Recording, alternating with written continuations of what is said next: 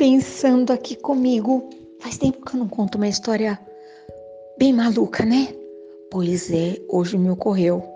Pelas circunstâncias da vida, me ocorreu uma história maluca. Minha mãe sempre contava, eu adorava, dos tempos que ela era namorada de meu pai. Era um tempo que o namorado chegava de terno, de chapéu, trazia chocolate, trazia bala. Será que isso de fato aconteceu? Tô aqui na dúvida, hein? Ah, mas eu acho que sim. Ouvi muito disso. E minha mãe morava numa usina, então os namorados das meninas moradoras da usina tomavam o trem. O trem parava uma distância considerável das casas da, da colônia e os meninos caminhavam do trem até o lugar para encontrarem as suas namoradas. Era pouco tempo de namoro, naquele tempo tudo era muito controlado, tudo era muito contido. E eles combinavam que na volta fariam também o trajeto juntos, mesmo porque era a luz da lua, se a lua estivesse e às vezes a lua não estava.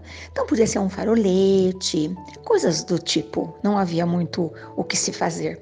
Então, aqueles meninos elegantes faziam o trajeto de volta para não perder o trem. Era um tempo que o trem não atrasava. Acho que nem existe mais trem agora, né? Somente os trens de carga. Mas eles fizeram parte também da minha meninice. E minha mãe contava que era uma casa Uh, eram várias colônias, né? Então, aquele primeiro que saía da casa da namorada ia passando e assoviando para poder avisar os amigos que ele estava passando. Então, era uma subida mais ou menos assim. Certamente que não era assim. E aí, os namorados já se despediam rapidamente, né? Geralmente estava lá o pai, a mãe, todo mundo junto, que ninguém deixava namorar sozinhos. E eles iam fazendo, aquele grupo se encontravam lá naquela estrada, na verdade, né?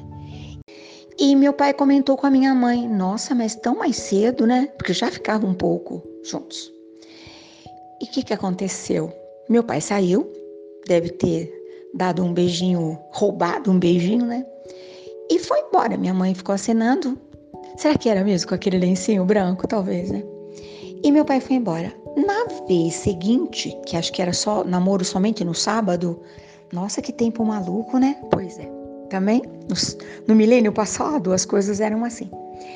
E meu pai contou para minha mãe o seguinte: que quando ele chegou na estrada não havia ninguém, sempre se encontravam ali. E ele foi vendo lá adiante a luz do farolete do amigo. E foi seguindo, e nunca que ele encontrava o amigo. E quando ele percebeu, ele estava no meio de um arranha-gato. Eram as plantações, ainda fazem, né? Para proteger as fazendas. E ele não conseguia sair de lá de jeito nenhum. Ele teve que esperar até a madrugada para se situar. Uh, perdeu o trem, passou a noite ali, lógico, né? Morrendo de medo. Ainda bem que no outro dia era domingo. E aí ele voltou para a estrada, foi para a estação esperar o trem, que não era o que ele queria para poder voltar para sua casa, para sua vida normal. E às vezes a gente ouvia e ria, às vezes minha mãe chorava, cada, cada vez que ela contava estávamos numa situação, né? Muito, muito engraçado tudo isso. Mas por que, que eu me lembrei disso? De vez em quando nós olhamos para a nossa vida e parece que está tudo tão sinalizado, né? E quando a gente vê, a gente está lá no meio daquela floresta de arranha-gato. Já te aconteceu? Pois é, eu acho que precisamos estar muito atentos, compreender exatamente quais são os sinais, reconhecer a voz do amigo, a voz do amor e a voz que não é nada, para que nós não, não tenhamos necessidade de passar nenhum desconforto, nenhum mal-estar, né? É isso.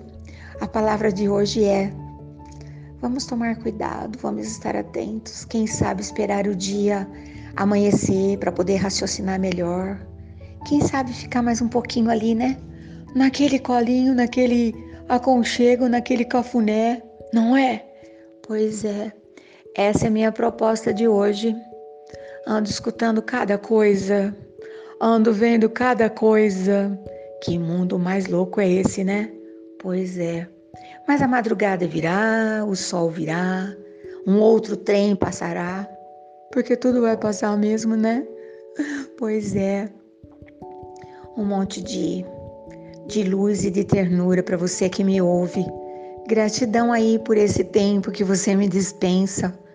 Até amanhã.